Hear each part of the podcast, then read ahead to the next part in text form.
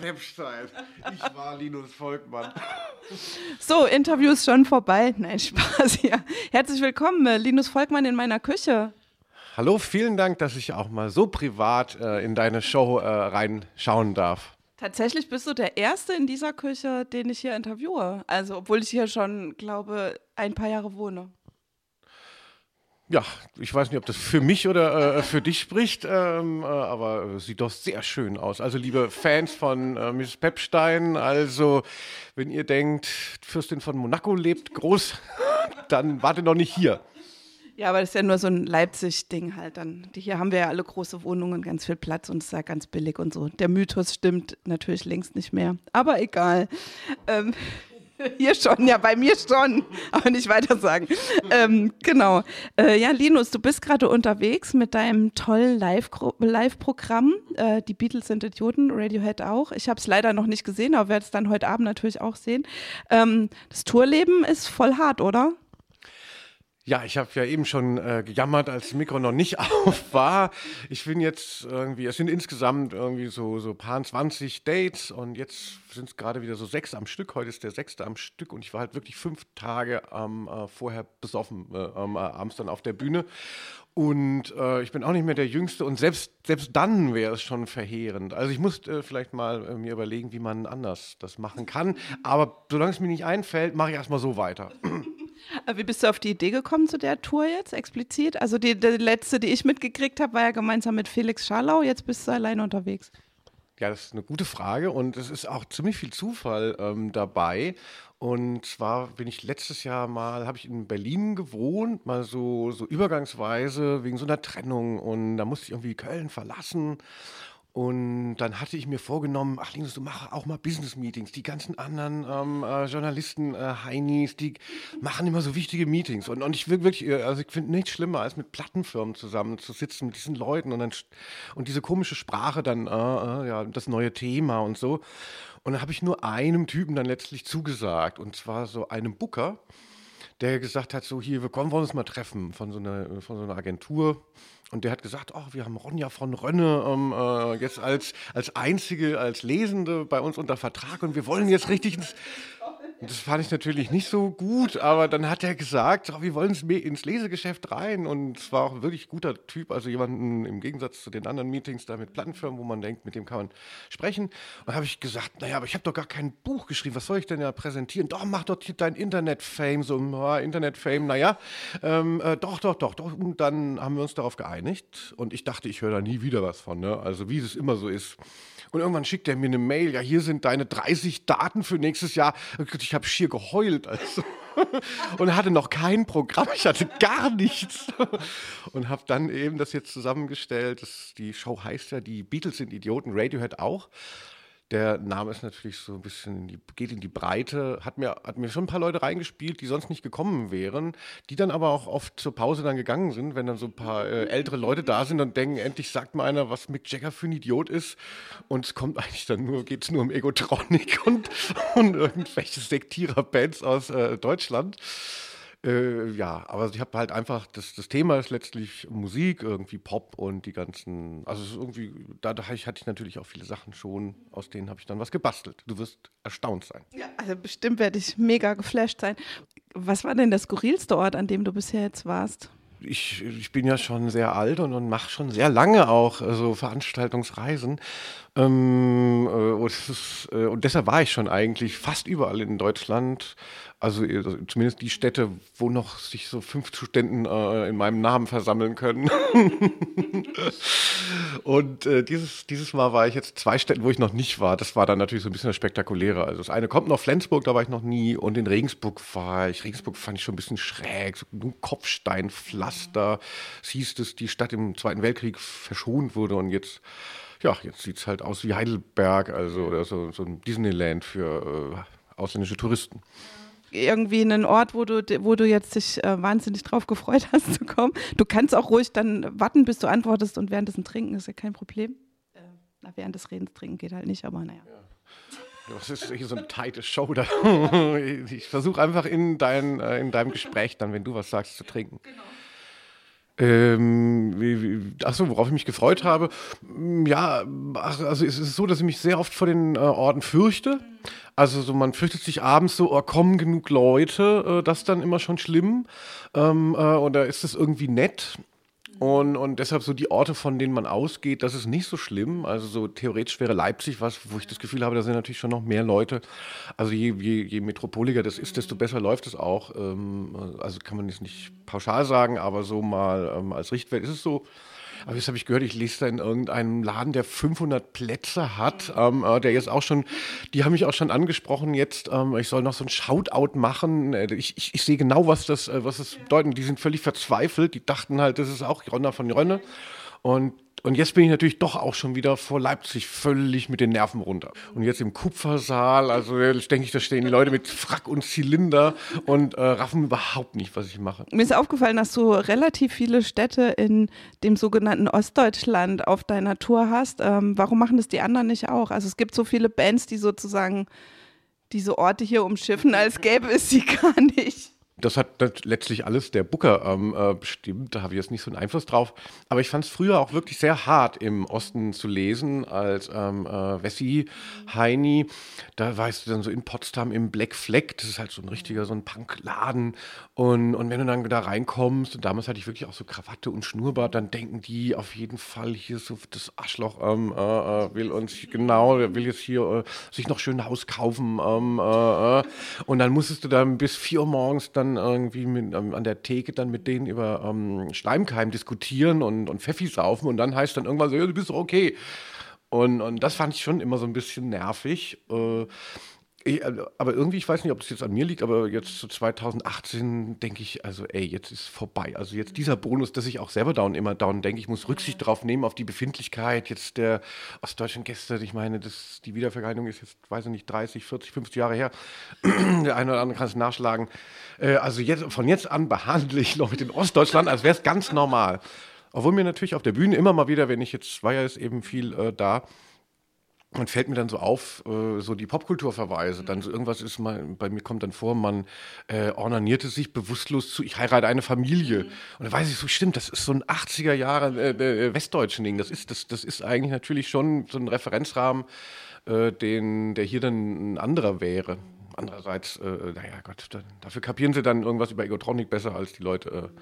Du proklamierst ja in diesem, in diesem Tourtitel sozusagen schon mal äh, die Bands, die du nicht magst oder so. Und äh, tatsächlich zieht es sich ja auch so in den letzten, sag ich mal, Ergüssen deiner musikjournalistischen Arbeit. Du hast jetzt auf Instagram halt äh, die blödesten deutschsprachigen Bands und so weiter. äh, Liner Note Linus Volkmann nimmt äh, kurz den Selfie-Stick zur Hand und äh, auf das Stichwort Instagram reflexartige Handlung. Aber meine Frage war eigentlich, ja, was ist, was ist dein Plan damit? Also kann man damit die Welt verbessern, wenn man Bands, ich will jetzt nicht sagen schlecht redet, aber wenn man Leuten sagt, was die beschissenen Bands sind oder. Ich verstehe schon. So meinst du ein bisschen auch das Karma-Ding. So, da sollte man nicht sagen, was, was tolle, was toll ist, statt zu sagen, was ist hässlich. Das äh, äh stimmt natürlich schon. Ich habe teilweise auch diese komische Dis-Rubrik, also wo ich Bands dann ähm, schlecht mache auf Instagram, habe ich dann mal unterbrochen und habe so 80er-Singles dann da reingehalten, weil ich es auch selber nicht mehr ausgehalten habe. Äh, immer nur so negativ. Das, das soll ja auch so keine Routine sein. Aber weil ich eben lange Zeit Musikredakteur war beim Intro, kenne ich halt einfach so diese, diese Zwänge, in denen sich diese ganze Musikkritik befindet und dass es halt viel schlimmer geworden ist. Früher hat man noch Kritik geübt an einem Album, heute begleitet die Presse eine Veröffentlichung und irgendwie so Kritik äh, also, äh, spielt viel weniger eine Rolle in dem professionellen Musikjournalismus.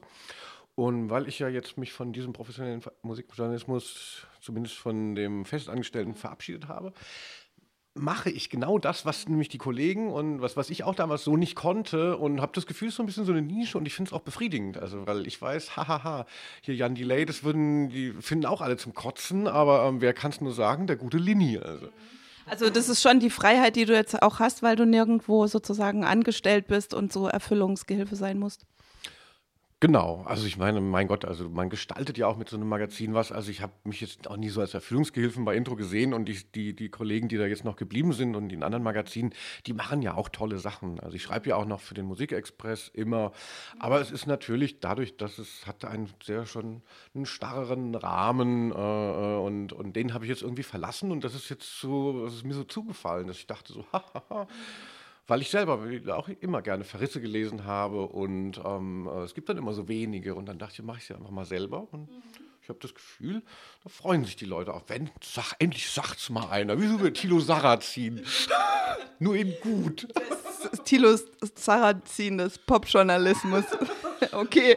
Cool ist natürlich daran, dass du sozusagen diese Freiheit hast, aber du musst ja auf der anderen Seite auch irgendwie trotzdem noch in dem Segment existieren. Also du hast jetzt ja keine Pizzeria aufgemacht äh, in Leipzig oder so.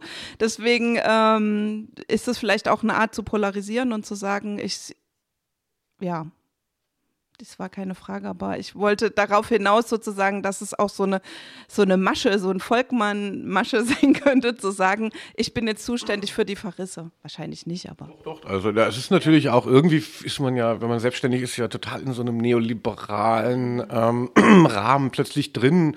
Und äh, äh, also so, so, so befreiend, wie ich das jetzt schildere, dass ich jetzt endlich das machen kann, was ich will, ist es natürlich auch äh, eine Nische ähm, äh, oder dass es quasi, dass ich diese Marke jetzt bin. Also der Musikjournalist, der eben äh, das sagt, was die anderen nicht sagen. Also das ist sicherlich auch ein äh, unter Verwertungsblickwinkel ähm, äh, kann man das auch sehen.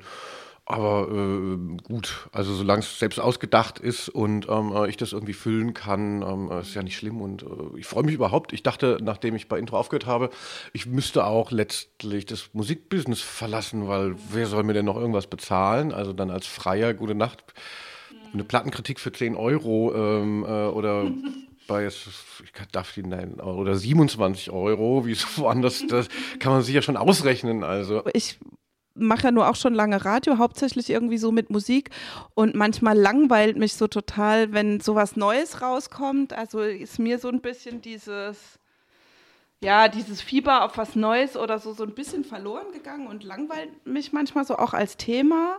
Ähm, kennst du das Gefühl? Ja, ich glaube, das ist schon wirklich ein Problem, einfach auch für viele ähm, äh, Musikbegeisterte, dass man dann irgendwann halt nicht mehr so offen ist wie, weiß ich nicht, mit Mitte 20 und dann halt denkt, das hat man auch alles schon mal gehört. Und also ich finde, da muss man wirklich aufpassen. Äh, also du hast ja deine, deine, deine Sachen, die du machst, die machst du immer noch mit sehr viel äh, Engagement und also irgendwie geht es darum, sich das noch zu bewahren. Also ich hatte schon auch das Gefühl, dass sich viele viele Kollegen ähm, äh, dann, ach Gott, dann, dann, man macht eben dann die Themen, die da sind, aber so richtig, äh, dass man das, dass einem das noch was bedeutet, hatte ich nicht das Gefühl. Also ich versuche mich echt wie so der letzte berufsjugendliche ähm, äh, Volltrottel auf alles draufzusetzen, was neu und geil ist. Also ich habe jetzt hier auch so Trettmann ähm, und diese ganze Cloud-Rap, also finde ich schon auch wirklich geil. Äh, aber ich denke, irgendwann ist es auch dann vorbei. Also ich meine, außerdem denke mir auch, die Kids wollen sich bestimmt nicht mehr von einem 50-Jährigen dann mal anhören lassen, außer ich weiß nicht, Klaus 4 oder so. Pop hat natürlich eine, äh, so ein bisschen Mindest, Mindesthaltbarkeitsdatum.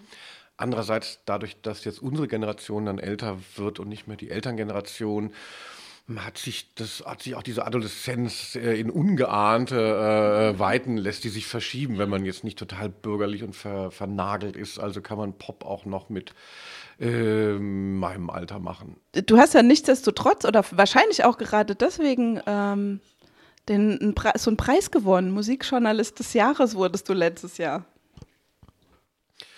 Ja, vielen Dank für diese Frage. naja, das war jetzt so eine Feststellung und du sagst jetzt was dazu. Ah ja, das fand ich voll mega gut. Ja, also dieser, dieser, dieser Preis äh, ist jetzt sowas, sowas klingt natürlich nach außen halt wirklich wahnsinnig toll. Also, und es, es bedeutet mir dann auch eben was, dass, dass das, was ich mache, dann, dass das halt irgendwie noch wahrgenommen wird und dass man nicht, weil man eben nicht mehr bei einem großen Magazin ist, dass man dann halt unter ferner liefen, ja, wer war er nochmal, keine Ahnung. Und es bringt einem natürlich auch was so für die Auftragslage oder so. Die Leute sehen das und, und das ist ja auch so eine selbsterfüllende Prophezeiung. Ich hatte immer so als Gag gesagt, Deutschlands, weiß ich nicht, äh, äh letzter Musikjournalist oder irgendwas. Und dann irgendwann äh, kommt es dann auch wieder zurück auf einen. Also es ist ganz bescheuert. Und ist es aber auch so eine Bürde, zu sagen, äh, man ist jetzt so der beste Musikjournalist? Also ich meine, es gab ja eine Jury, die gesagt hat, der ist das jetzt, aber.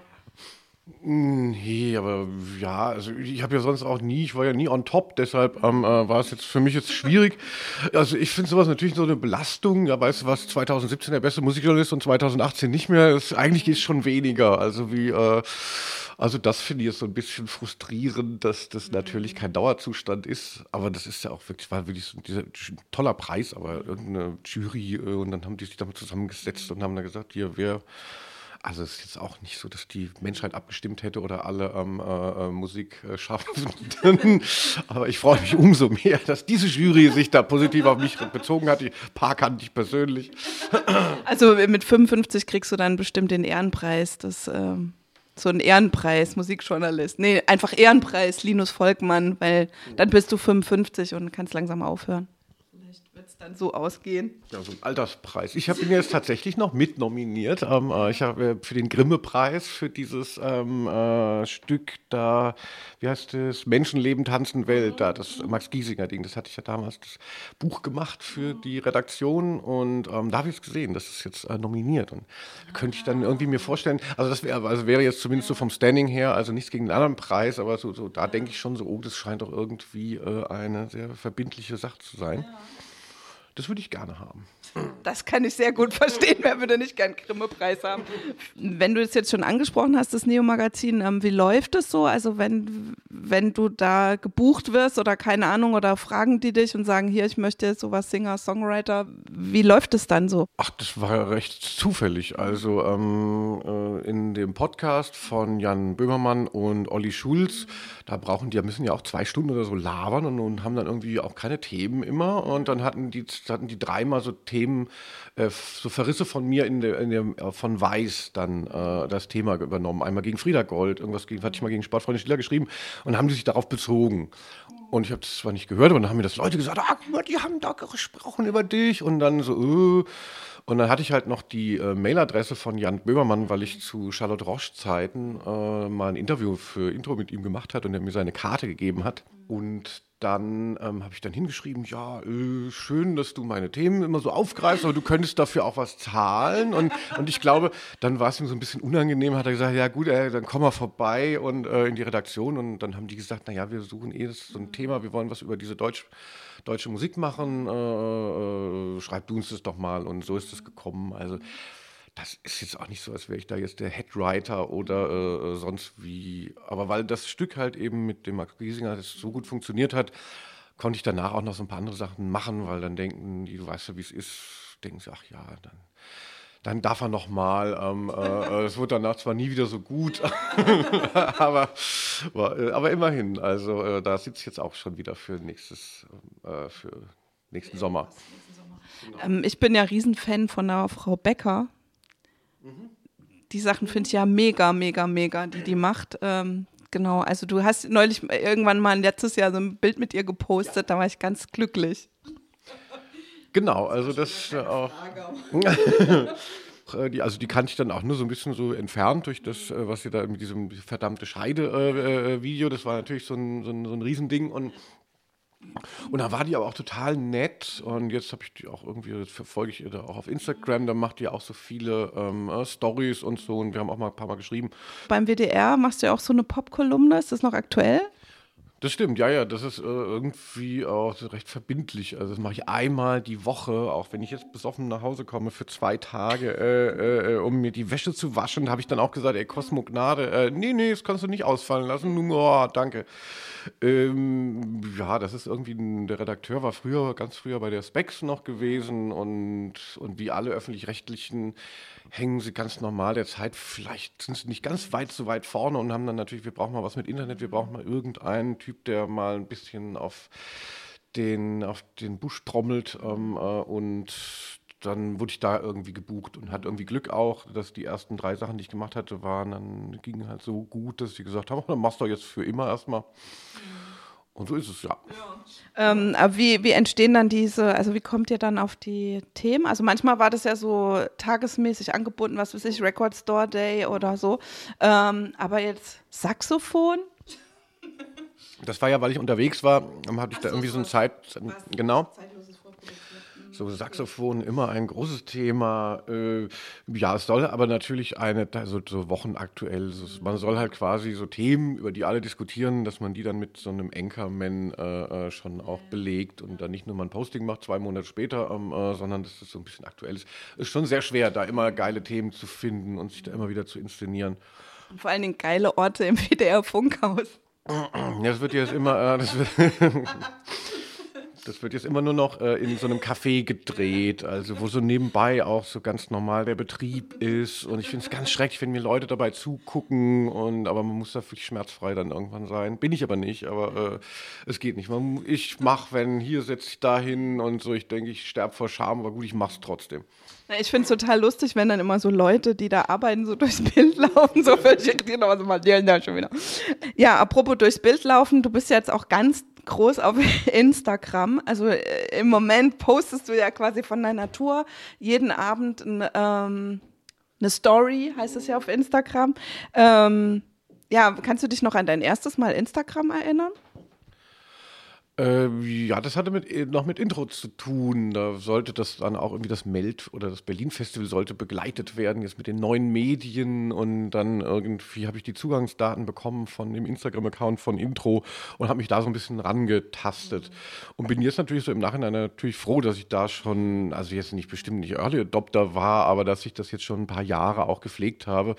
Und mit diesen Stories. Also als ich dann letztes Jahr erfahren habe, ich muss plötzlich 30 Shows spielen, ich habe ähm, äh, kein Programm und ich habe in Erinnerung, dass die Leute mir nicht gerade die Bude eingerannt haben früher.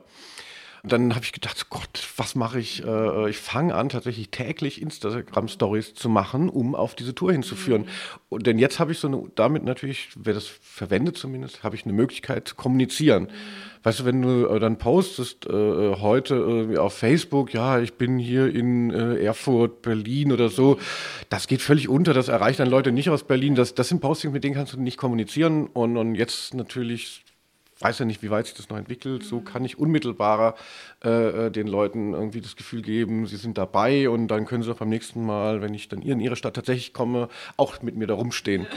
Und, äh, ja, Linus, was ich gerne wissen wollte, heute kommst du ja sehr seriös her, vom Style her, aber eigentlich finde ich, ist an dir auch so ein bisschen so ein Style-Influencer verloren gegangen auf Instagram. Vielleicht wäre das mal noch was, oder? Ja, ich habe jetzt Angst, äh, dass ich so Schwitzflecken kriege noch für nachher. Aua. Aber du kannst sie trotzdem noch beantworten, die Frage vielleicht. Ja, so, jetzt sind, äh, das freut mich natürlich. Ja, also ich habe ich hab halt sehr viele so komische Hemden, weil ich immer gerne in Second-Hand-Läden ähm, äh, einkaufen gehe und habe schon so eine, naja, also und, und, jetzt, dadurch, dass ich dann immer so oft dann, ähm, äh, mich irgendwo präsentieren muss, dafür Cosmo oder jetzt für Instagram, dann suche ich natürlich jeden Scheiß, der irgendwie nochmal, den ich sonst im Alter gar nicht tragen würde, mehr raus.